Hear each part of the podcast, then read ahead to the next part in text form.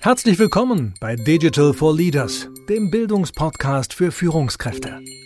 Ihr Host, Jan Weira, beschäftigt sich als Gründer von University for Industry täglich mit den vielfältigen Themenfeldern der Digitalisierung. Lernen Sie von spannenden Experten und anhand von Praxisbeispielen, wie Unternehmen erfolgreich die digitale Transformation meistern.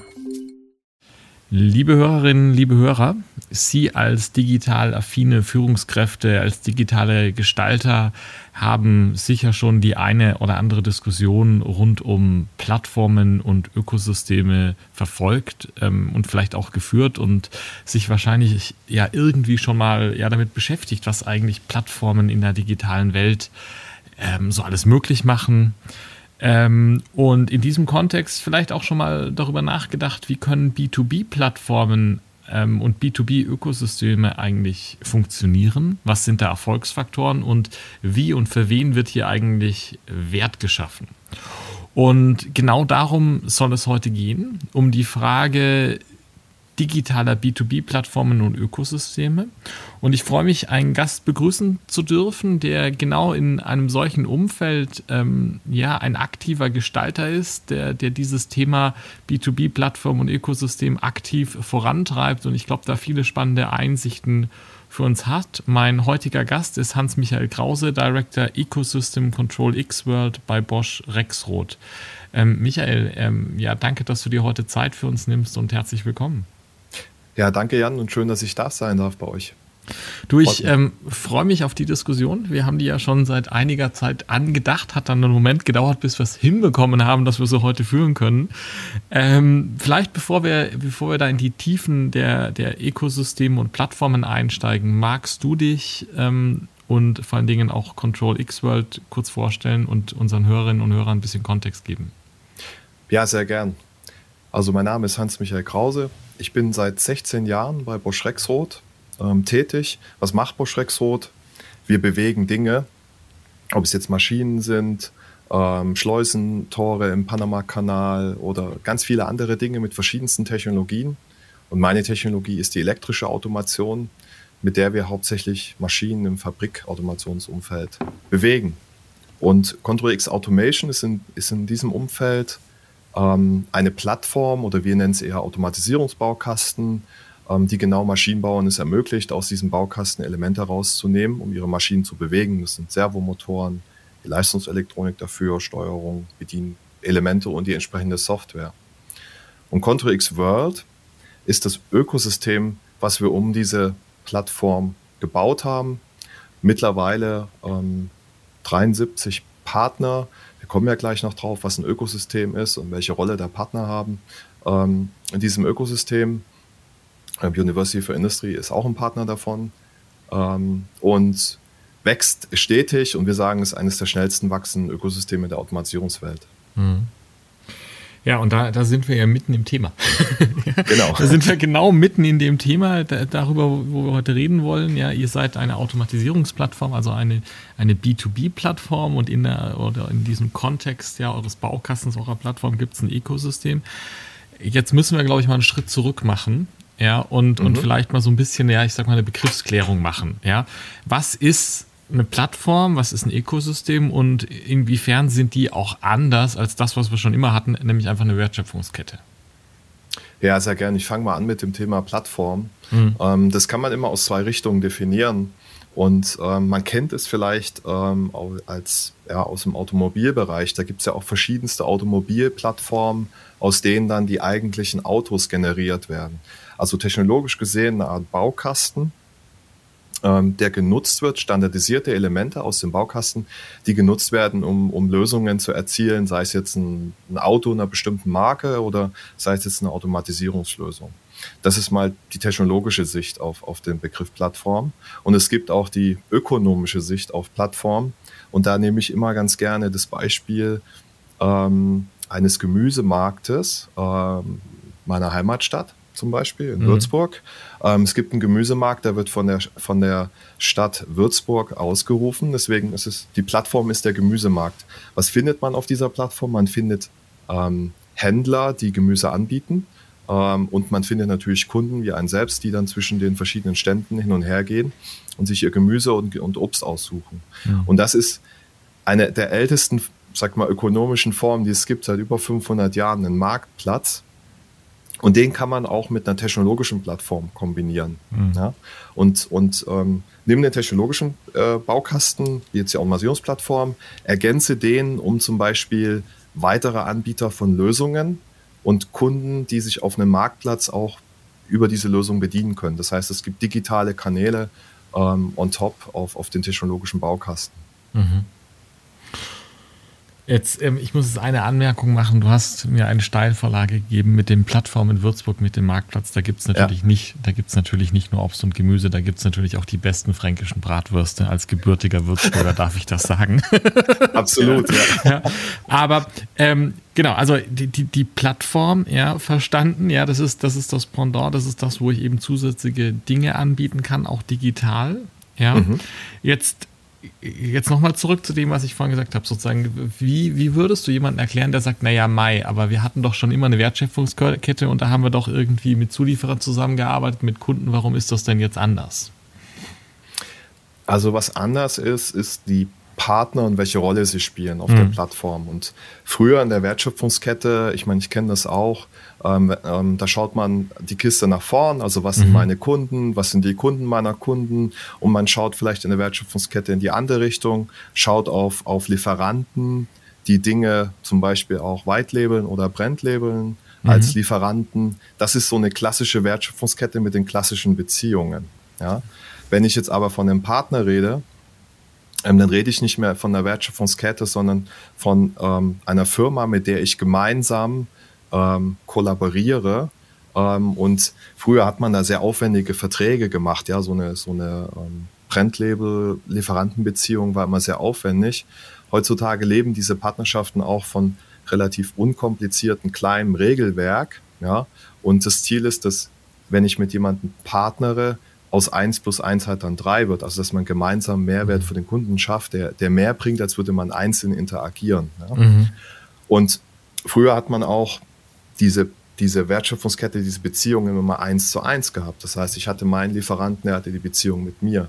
Mhm. Wenn ich einen Partner habe, habe ich vielleicht noch einen zweiten oder einen dritten Partner und wir machen vielleicht zu zweit oder zu dritt oder zu viert gemeinsam eine Lösung. Mhm. Und das wird dann, das wird dann ein sogenanntes Business-Ökosystem, ähm, in dem dann mehrere Firmen miteinander kooperieren und, und gemeinsam Dinge erreichen, die sie alleine nicht erreichen würden und das auch oft auf nicht so sehr formellen Prozessen beruht mhm. und möglichst auf Schnelligkeit ähm, abzielt an der Stelle. Mhm. Kannst du, also das, was du gemacht hast, ist ja so ein, so ein Ecosystem in, in Form der Control X World aufzubauen. Das ist ja genau das, womit du dich Tag ein, Tag aus ähm, beschäftigst. Ja. Kannst mhm. du ein bisschen skizzieren, wie jenseits äh, von dem, ich sag mal, unkompliziert mehr Kundenprojekte zu schaffen. Ja, dein 1 plus 1 ist 3. Kannst du uns ein paar konkrete Beispiele geben, wie da Wert für alle Beteiligten irgendwie entstehen kann? Ja, sehr gern. Also wir, wir sind gar nicht mit dem Ziel gestartet, jetzt ein Ökosystem aufzubauen, sondern wir sind erstmal mit einer neuen Plattform an den Markt gegangen, 2019, Control X Automation gelauncht. Und wir waren damals überrascht von den Technologieunternehmen, die auch auf der Messe, auf der SBS mit uns gemeinsam waren und gesehen haben, hey, das ist doch eine Plattform, können wir da gemeinsam Dinge anbieten. Mhm. Und eines dieser Unternehmen ist zum Beispiel die Firma Wittenstein, die sind aus unserem auch geografischen Ökosystem hier aus dem Umfeld mhm. von, von Würzburg. Ähm, die haben ein intelligentes Getriebe und eine Auswertesoftware dafür. Mhm. Und ähm, äh, Synapse heißt das Getriebe. Und diese Software, die muss nicht unbedingt in der Cloud laufen, die kann auch direkt äh, lokal auf der Edge laufen und zum Beispiel auch auf ähm, Control X Automation. Und so haben wir zusammen mit Wittenstein uns gedacht, okay, wir können diese Lösung unseren Kunden als vertikale Lösung ähm, anbieten, ohne dass er in die Cloud geht. Und, und Wittenstein hat seine Software auf Control X portiert und nun ist diese Software bei uns im Control X Store verfügbar. Kunden, die Control X Automation einsetzen und das Wittenstein-Getriebe mit dieser Funktion können recht einfach dann sich diese, diese App auch nachrüsten. Mhm. Ähm, und das ist ein Mehrwert, eine vertikale Lösung, die mehr Richtung Feldebene geht. Und wir arbeiten auch an ganz vielen vertikalen Lösungen, die in Richtung, sag mal, Cloud oder Edge gehen. wo wir dann mit ähm, Softwareanbietern aus dem Software-as-a-Service-Bereich äh, schauen, wie können wir möglichst eine Maschine konnektiv machen ähm, zur Cloud und dann solche einfachen Dinge wie ein OEE-Dashboard darstellen. Ja, da ist zum Beispiel die Firma OEE AI ein Partner von uns. Das ist mehr eine vertikale Lösung, die, die ähm, mehr nach oben abzielt. Also gibt es ganz viele Möglichkeiten und die sind immer danach ausgerichtet, was bringen sie dem Kunden für, für einen Mehrwert. Ähm, und alleine hätten wir die sozusagen auch nie auf die Beine stellen können, mhm. ja, sondern nur in diesem Ökosystem. Das heißt, da, da ist zum einen dieser, dieser Mehrwert für den Kunden, der etwas bekommt, was er sonst nie bekommen hätte. Ja. Und zum anderen aber ja ein Mehrwert auch für die Partner, weil die was anbieten können, was sie alleine nie geschafft hätten oder nur mit wahrscheinlich äh, unendlichen finanziellen Aufwänden. Genau, und sie erreichen vielleicht auch eine neue Zielgruppe über mhm. den Marktplatz bei uns. Sie kommen an die Type, also sie erreichen die typischen Bosch Rexroth-Kunden und darüber hinaus, ähm, die sie vorher halt auch zum Beispiel nicht erreicht haben. Mhm. Ähm, hört sich, hört sich plausibel an, hört sich, wenn man drüber nachdenkt, irgendwie auch äh, ja, absolut sinnvoll an. Jetzt ist, ist es durchaus so ein bisschen meine Beobachtung, und ich bin jetzt mal bewusst überspitzend und provokant, ja, mhm. dass in den letzten Jahren, ja, vor allem in dem Automatisierungsumfeld, ja doch etliche Plattformen und Ökosysteme äh, gestartet sind. Ja, also so ja. ein bisschen wie so die Pilze aus dem Boden geschossen sind. Ich glaube, was damit zusammenhängt, weil einfach erstmal der, der Mehrwert ist relativ einfach zu verstehen, genau wie du gerade skizziert hast. Ähm, aber nicht jedes war äh, erfolgreich. Ja? Und ähm, ich, ich glaube, ihr habt einen riesen Erfolgscase mit den über 70 äh, Partnern, die, die bei euch an Bord sind, ja, mit den ganzen Use Cases, die man jetzt auch in Hannover wieder äh, sehen konnte. Ja? Aber nicht, nicht jedes Ökosystem und, und jede Plattform, die rund um oder die ein Ökosystem rund um sich versucht aufzubauen, ist erfolgreich im B2B-Umfeld. Woran liegt das? Warum scheitern manche Plattformen? Also wir haben ja schon sehr viele Beispiele des, des Scheiterns, auch von großen bekannten Firmen, ähm, die sich in dem Segment schwer tun. Und ich glaube, der Grundfehler, den viele machen, ähm, ist zu sagen, lass uns mal eine Plattform bauen. Mhm. Ähm, ich glaube, deswegen sind auch diese Pilze entstanden, weil alle gesagt ja, ja. haben, wir brauchen jetzt eine Plattform, oder? Das war, glaube ich, bei vielen der treibende ja, Gedanke. Genau. Also ja. wir, wir, müssen, wir müssen eine, wir müssen eine IoT-Plattform machen. War sicherlich ein Trend, äh, der, der vor ein paar Jahren anherrschte. Mhm. Ähm, und viele denken dann, ah ja, das wird genauso funktionieren wie jetzt im B2C-Bereich. Mhm. Äh, da kommen dann schon die Entwickler und die Kunden von selbst und bauen sich dann ihre Lösungen drauf. Mhm. Ja? Ähm, ich stelle erstmal die Plattform zur Verfügung und dokumentiere sie. Mhm. Und das, was, was man daraus lernen konnte, ist, dass es eben so nicht funktioniert. Äh, Im B2B-Umfeld ähm, reicht eine Plattform alleine bei, nicht aus, sondern man muss sich sehr aktiv und intensiv darum bemühen, die Lösungen ähm, anzubieten und der Kunde kauft die Lösung. Der Kunde kauft sich nicht eine Plattform, weil er, weil er das cool findet, eine Plattform einzusetzen. Mhm. Ja? Mhm. Das heißt, das Arbeiten an den Lösungen, das Arbeiten an den Use Cases, das Vermitteln, Vermitteln der, der Vorteile für den Kunden ist eines der wichtigsten Themen, was man machen muss, was wir auch sehr intensiv betreiben ähm, und wo sich die Spreu vom Weizen trennt aus meiner Sicht und ähm, wo auch jetzt leider auch ein paar Initiativen auf der Strecke geblieben sind in mhm. letzter Zeit. Spielt es da auch eine Rolle, ähm, einen gewissen vertikalen Fokus vielleicht zu haben, um eine, um eine kritische Masse in einem bestimmten Vertical auch, auch zu erreichen, aus deiner Beobachtung? Also man darf auch nicht, also kann ich voll bestätigen, man darf auch nicht zu generisch unterwegs mhm. sein. Ja, also man muss, und das ist das, das ist vielleicht das Schöne, wenn man noch am Anfang steht, auch, man muss sich überlegen, okay, ich baue eine Plattform oder ein Ökosystem mit den entsprechenden Use Cases für diese und jene Industrie. Diesen mhm. und jenen Kunden habe ich im Blick. Für mhm. den sind diese Lösungen perfekt. Das mhm. heißt, das Industriespezifische oder das Branchenspezifische ist ganz wichtig ähm, und, und nicht zu allgemein sein, weil wenn man zu allgemein ist, dann, dann, ähm, dann wird man meist auch nicht verstanden von seiner Zielgruppe. Mhm. Ähm, das, ist ein, das ist eine Sache, die ich beobachte. Ähm, spezifische Lösungen, spezifische Plattformen ähm, sind sind äh, immer sehr gut unterwegs und deswegen ist es aus meiner Sicht auch nicht, äh, ich sag mal, von Nachteil, wenn es mehrere Initiativen auch im Automatisierungsumfeld gibt ähm, zu, zu Plattformen, Ökosystemen. Man muss sich dann immer anschauen, was ist, was ist die, was ist die Zielgruppe, was ist die Zielbranche ne? und was ist auch das Werteversprechen, mhm. ähm, was mitkommt, weil jedes Ökosystem, jedes Ökosystem muss auch ein Werteversprechen haben, ähm, damit die Mitglieder oder die Partner auch verstehen, warum sollte ich da mitmachen. Ja, mhm. was ist das gemeinsame Ziel? Mhm. Inwiefern ist so dieses ähm, Henne-Ei-Problem ähm, eine Herausforderung, weil ähm, ja, wenn, wenn ich mal eine Plattform und ein Ökosystem mit 50, 100 Partnern habe, dann ist es wahrscheinlich verhältnismäßig einfach zu verstehen, wo der Mehrwert ist. Wenn ich am Anfang zwei Partner habe, ja, wahrscheinlich schwieriger. Kannst du dazu ein paar, ein paar Worte sagen? Ja, das, das Henne-Ei-Problem wird immer oft zitiert ähm, bei Plattformen. Ähm, nun kann ich sagen, war ich in, in einer ziemlich komfortablen Position, ähm, weil wir bei Contrix Automation das Henne-Ei-Problem nicht so richtig gesehen haben für uns. Aus mhm. zwei Gründen. Ähm, zum einen ähm, unsere Dachmarke, ähm, die Marke Bosch, sehr viel Vertrauen auslöst bei Kunden mhm. und es auch sehr attraktiv ist, natürlich Partner von Bosch zu sein oder von Bosch Rexroth in unserem Fall, ähm, war es da für uns ein bisschen einfacher, ähm, Partner zu gewinnen, als wenn jetzt sozusagen die Marke oder die Produktmarke ähm, oder die Firmenmarke nicht so bekannt sind. Mhm. Ja? Mhm. Ähm, es gibt aber äh, sehr gute Literatur zu dem Thema, die kann ich dann auch noch am Ende ähm, kurz zitieren, ähm, wo da all möglichen Dinge aufgeführt sind, genau dieses Problem ähm, okay. ähm, zu überwinden. Und das zweite, der zweite Vorteil, den wir hatten, ähm, wir sind auch keine, sag mal, Plattform-Idee, die gestartet ist so als Zusatz. Hey, lasst uns mal zusätzlich zu unserem Kernprodukt noch eine Plattform bauen. Mhm. Ja, sondern wir migrieren unser Kernprodukt komplett in die neue Plattform rein.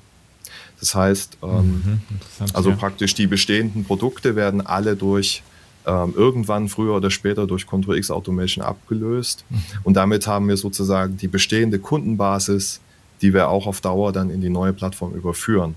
Also mhm. das sind so die, die zwei Punkte, die ich immer erwähne, dass wir dieses äh, äh, Hühnerei-Problem sozusagen ja. äh, nicht haben. Aber dann, dann lass mich erstmal aufs zweite eingehen und dann habe ich zum ersten noch eine Frage. Mhm, ja. Gerne. Aber die, diese, diese zweite Frage, das, das, das finde ich sehr spannend, weil was du im Prinzip ja sagst, ist, ihr geht da mit einer gewissen Konsequenz vor, wo ihr sagt, die Zukunft liegt in der Plattform ja? ja? wodurch ihr eine kritische Masse dadurch schafft, dass ihr sagt, nach und nach werden alle unsere Lösungen auf die Plattform portiert, ja, und das, das bringt aber so eine gewisse Konsequenz mit sich, die anders ist als bei, bei, bei etlichen anderen Automatisierungslösungen, wo ich immer wieder gesehen habe, naja, die, die vertreiben halt ihr Produkt wie bisher auch und dann bieten sie zusätzlich irgendwie noch so eine Plattform an, die aber so, ja, so, so ein Add-on-Layer ist, ja, und da sagst du eigentlich, das ist tendenziell gefährlich, weil, weil dann hängt das so nebendran, richtig? Ja, genau. Also ist, wir haben das bei ein, zwei Plattformen jetzt auch gesehen vor kurzem, die halt, sag mal, Zusatzgeschäft erzeugen mhm. sollten, ähm, auch im B2B-Umfeld, die ihre Aktivitäten eingestellt haben, genau aus dem Grund. Mhm. Und, ähm, und nochmal, sag mal, Contrix Automation ist keine Plattform, die irgendwie, die wir jetzt machen, weil, ähm, ja, weil wir unbedingt jetzt eine Plattform machen wollen, sondern es ist ein Automatisierungsbaukasten, mhm. den wir machen mussten, auch um unsere bestehenden Produkte zu erneuern. Mhm. Und deswegen überführen wir unsere Kunden auch da rein. Aber ich bin absolut bei dir zu sagen, wenn man sich, wenn man sich ähm, dem Thema Plattform-Ökosysteme verschreibt, dann, dann mit voller Konsequenz. Mhm. Ja. Ähm, und damit sind wir eigentlich bei meiner, bei meiner zweiten Nachfrage. ja? Was du im Prinzip skizziert hast, du hast gesagt, ihr hattet im positiv gesprochen einen gewissen Unfair Advantage, ja, weil ihr eine gewisse Größe und, und Markenwahrnehmung hattet, ja, die es für euch ja, äh, ich sag mal, einfacher gemacht haben als für einen Startup ja, oder für einen verhältnismäßig kleinen Spieler, um jetzt hier eine Plattform zu etablieren. Jetzt ist nicht jeder in der Situation. Ja. Und ich glaube, die Frage, die sich sicherlich auch etliche Hörerinnen und Hörer jetzt, jetzt stellen, ist zu sagen, so, naja, was, was soll ich denn jetzt machen? Stehe ich vor der Entscheidung zu sagen, vielleicht versuche ich selber eine Plattform aufzubauen. Da haben wir schon über Erfolgsfaktoren geredet, ja, aber auch darüber, dass es nicht ganz einfach ist. Vielleicht ist aber auch der Weg für mich, in anderen Plattformen und Ökosystemen mitzuspielen und kann mein Erfolgsweg sein. Wie, wie sollte man darüber nachdenken? Hast du da was, was man, wie man strukturiert quasi sich diese Frage beantwortet? Will ich selber der Betreiber, wenn es das überhaupt gibt, ja, oder der, die, vorhin hattest du das schöne Beispiel, die Stadt Würzburg für mein Ökosystem mhm. sein, ja. ja. Ähm, oder ist, ist es vielleicht für mich der viel bessere Wert, meinen äh, Gemüse- oder Bratwurststand zu haben, ja, und, und einfach Teil des ganzen Ökosystems und der Plattform zu sein, der Nutzer der Plattform zu sein? Ja, also das, das ist eine sehr spannende Frage und ähm, ich würde es so beantworten, dass man sich, wenn man ähm, ein Plattform-Ökosystem orchestrieren will oder ein Ökosystem orchestrieren will, eine Plattform aufbauen will, muss man sich schon bewusst sein, dass es, dass es Ausdauer braucht. Mhm. Das ist vielleicht noch ein Erfolgsfaktor auch. Ähm, ähm, es, der, der, Erfolg stellt sich nicht von einem Jahr aufs andere ein, vor allen Dingen im B2B-Bereich. Mhm. Das heißt, alles, was Ausdauer braucht, ist, ist ähm, sag mal, kapitalintensiv auch, ja, mhm. weil, weil man gewisserweise ein paar Jahre darauf verzichtet, ähm, ja, kapitalintensiv, Punkt. Ja. Und wenn man sich, wenn man diesen Weg nicht gehen will, ist es immer einfacher zu schauen, was gibt es denn schon für vorhandene Ökosysteme am Markt, wo kann ich aktiv, wo kann ich aktiv werden, ähm, woran kann ich mich beteiligen. Ähm, und das Schöne ist, man kann dann auch nicht nur in einem Ökosystem sich beteiligen, mhm. sondern man kann mhm. natürlich auch dann zwei oder drei nutzen. Mhm. Ähm, und ähm, das nennt man Multihoming in, in der Fachsprache ähm, und Multihoming betreiben und einfach schauen, welche Plattform entwickelt sich einfach am besten. Ja. ja. Und ähm, das ist auch ein spannender Weg ähm, für kleinere Unternehmen, ihren, ja, ihren Weg zu finden bei diesem Thema. Ja, ja. Jetzt baust du ja seit, seit einigen, seit etlichen Jahren mit, ich glaube auch mit diesem gewissen langen Atem, den du erwähnt hast, ja, ähm, ein Ökosystem auf. Ähm, was war für dich in, in all der Zeit das Spannendste? Sehr gute Frage, Jan. Ähm, muss ich kurz nachdenken. Aus meiner Sicht, es gibt nicht das Highlight ähm, in, in der Zeit. Ähm, was ich immer spannend finde, ist einfach der Kontakt, der vielfältige Kontakt mit so vielen Unternehmen, den ich die letzten zweieinhalb Jahre gewinnen ja, hatte. Mhm. Ja, wir, das musst dir vorstellen, wir haben jetzt zwar 73 Partner, wir haben aber in unserer Datenbank ähm, 250 Unternehmen. Mhm. Und ähm, die Bandbreite an Unternehmen im Automatisierungsumfeld und aber auch aus dem Software as a Service, vom Startup bis zum Großkonzern, bis zum international bekannten Konzern, das ist eigentlich das Spannende und zu sehen, wie unterschiedlich ticken diese Unternehmen und, und, und was sind die Stärken und was sind vielleicht die Schwächen. Das ist für mich so ein Highlight, ähm, über meine eigene Firma hinaus zu schauen und zu gucken, ähm, wie tickt die Welt. Ja, mhm. und, und auch Leute mitzunehmen, also sehr viele Partner zum Beispiel betreiben wir auch aktives, ich sag mal, wir überlegen uns gemeinsam, was ist der Use Case mhm. oder was ist der, was bringt es dem Kunden oder unserem Kunden typischerweise und dann die unterschiedlichen Kulturen kennenzulernen das finde ich sehr faszinierend. Und eines der, der ja, Erkenntnisse, die wir auch gewonnen haben, die wir uns am, am Anfang anders vorgestellt hatten, ist, dass gerade im B2B-Umfeld ähm, der persönliche Kontakt äh, äh, sehr wichtig ist, auch zum mhm. Bau, Aufbau dieser Beziehungen. Ähm, jeder denkt dann, okay, man macht ein Partnerportal und es läuft alles automatisiert ab. Aber tatsächlich ist es immer wieder diese menschlichen Kontakte, die es benötigt, um genau sowas aufzubauen. Ja. Und da waren für mich eigentlich immer die schönsten Momente ähm, auf den Messen. Ja. Ähm, letztes Jahr die, die Hannover Messe war die erste Messe, wo wir uns zumindest einen Teil der, des Ökosystems dann alle auf dem, auf dem Bosch Rexroth Stand getroffen haben. Und viele Leute teilweise äh, ähm, zum ersten Mal in Person zu sehen, mhm. äh, mhm. fand ich extrem cool. Ich meine, wir zwei, wir kennen uns schon ein bisschen länger. Äh, äh, ähm, wir, wir kannten uns auch schon vorher, ne? Und, ja. ähm, aber wir haben so viele Leute in der Corona-Zeit erst kennengelernt mit, ja. mit, mit Teams-Meetings, ja, und, ja. und, dann jemanden live zu sehen, das war für mich persönlich und, und also gibt es tolle Fotos auch bei mir im LinkedIn. Das ist nicht nur gestellt, das fand ich jetzt wirklich sehr cool. Also äh, auch den Austausch und das führen wir auch fort. Kann ich nur nachvollziehen, kann ich von, von allen Treffen, die wir auch äh, am Stand hatten, äh, mit anderen Ökosystempartnern auch äh, einfach nur bestätigen, dass das natürlich ein ganz schöner Teil des Ganzen ist, von dem ganzen ja, Wert, den man schafft äh, in den Plattformen und im Ökosystem mal abgesehen. Ähm, ja, du, Michael, wir könnten, glaube ich, noch viele Use Cases besprechen. Wir könnten noch viele Beispiele besprechen. Im, Im Sinne der Länge des Podcasts müssen wir so ein bisschen zum Schluss kommen, wenn du über unser heutiges, unsere heutige Diskussion nachdenkst, B2B-Plattformen und Ökosysteme. Ähm, und so überlegst für, für unsere Zielgruppe, digital begeisterte Führungskräfte, Entscheider, vielleicht auch einfach Gestalter oder Interessierte, was sind so die, die ja, vielleicht drei Dinge, die, die drei berühmten Takeaways, die drei Dinge zum Merken und Mitnehmen hinsichtlich Plattformen und Ökosysteme? Ja, also eine Sache, die, die mir immer wieder auffällt, du hattest sie vorhin auch genannt, ähm, die Wertschöpfungskette. Ähm, viele schauen in der Wertschöpfungskette immer auf ihre eigene Box, in der sie sind und vielleicht die Wettbewerber da, auf die nächste oder übernächste Box ähm, oder auf die davor. Aber es gibt so viele äußere Einflüsse, die nicht beachtet werden wo Dinge von außen kommen, Technologien sich ändern, ähm, die wert sind zu betrachten, ja, also das, das Ökosystem rundherum. Also mhm. schauen Sie über Ihre eigene Wertschöpfungskette mal ein bisschen weiter hinaus als Ihre Box und äh, wie mhm. gerade schon erwähnt.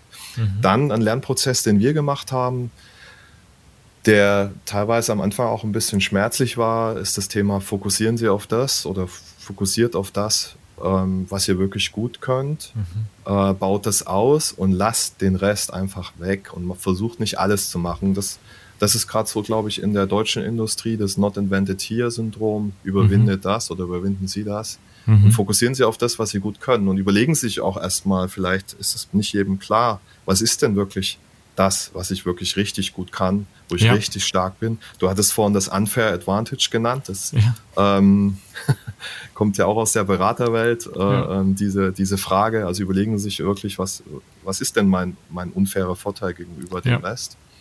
Und dann kann man sich überlegen, sozusagen für die Dinge, die man nicht mehr äh, machen sollte, tun will, ähm, dann Partner zu suchen, äh, sich in einem Ökosystem beteiligen, vielleicht sogar selber orchestrieren ähm, und, und, und so aktiv nach vorne ähm, Anwendungsfälle für seine Kunden gestalten. Du, vielen, vielen Dank für diese Zusammenfassung und ich glaube für diese sehr klar aufgreifbaren Takeaways. Ähm, hast du für uns zum Abschluss noch äh, eine oder gerne auch mehrere Empfehlungen für ein Buch oder ein Podcast oder ein Blog, wo man vielleicht auch, wenn man sich insbesondere mit dem heute diskutierten Thema oder allgemein Digitalthemen ein bisschen weiter auseinandersetzen möchte, wo du sagen würdest, hört sich mal rein zu schauen oder hören? Ja, also sehr gern. Also zum Thema Plattform gibt es eigentlich nur ein, ein Standardwerk. Ähm, das nennt sich Plattform Revolution.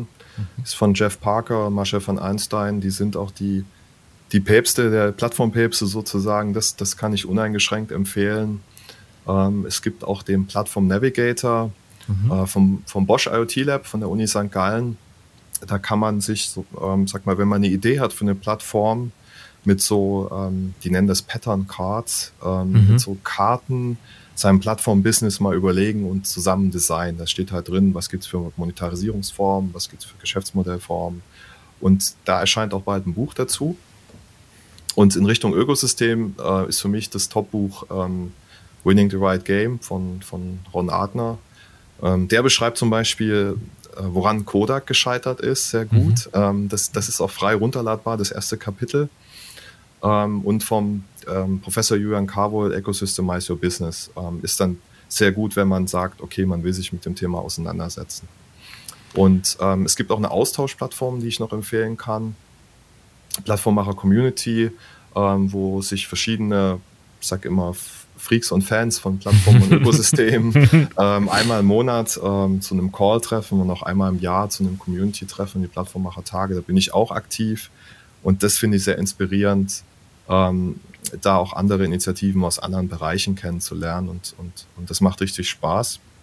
Und man kann mir natürlich auch auf LinkedIn folgen. Ich poste immer wieder auch mal äh, zu, zu Plattformen und Ökosystemen allgemeine Dinge. Michael, danke für diese vielseitigen Tipps. Ich glaube, da ist was zum Tiefergehen und Lesen dabei. Da ist was zum, wir haben schon über den, den menschlichen Aspekt schon geredet, zum Austauschen dabei. Wir werden all die Dinge für Sie, ähm, liebe Hörerinnen und Hörer, in die Shownotes stellen, dass Sie da sich äh, ja, weiter mit dem Thema beschäftigen können, wenn das für Sie relevant und interessant ist. Äh, mir bleibt jetzt nur zu sagen, danke Michael, dass du dir die Zeit genommen hast und ähm, danke für deine spannenden Einsichten. Ja, vielen Dank, Jan, für deine tollen Fragen. Ja, und liebe Hörerinnen, liebe Hörer, noch ein letzter Hinweis von mir. Wenn Sie uns in Spotify in der App gerade hören, da gibt es eine Möglichkeit, dass Sie uns äh, Fragen stellen oder Feedback geben über so, ein, ja, so eine kleine Box am, am Ende des Podcasts. Wir würden uns sehr freuen, von Ihnen zu hören. Und wenn Sie die nutzen und uns so ein bisschen Feedback geben, wie, wie Sie das finden, was wir hier machen. Vielen Dank. Vielen Dank fürs Zuhören. Wenn Ihnen diese Folge von Digital for Leaders gefallen hat, empfehlen Sie den Podcast gerne weiter, teilen Sie ihn auf Social Media oder hinterlassen Sie eine Bewertung. Um immer auf dem Laufenden zu bleiben, folgen Sie Jan Weirer und University for Industry auf LinkedIn.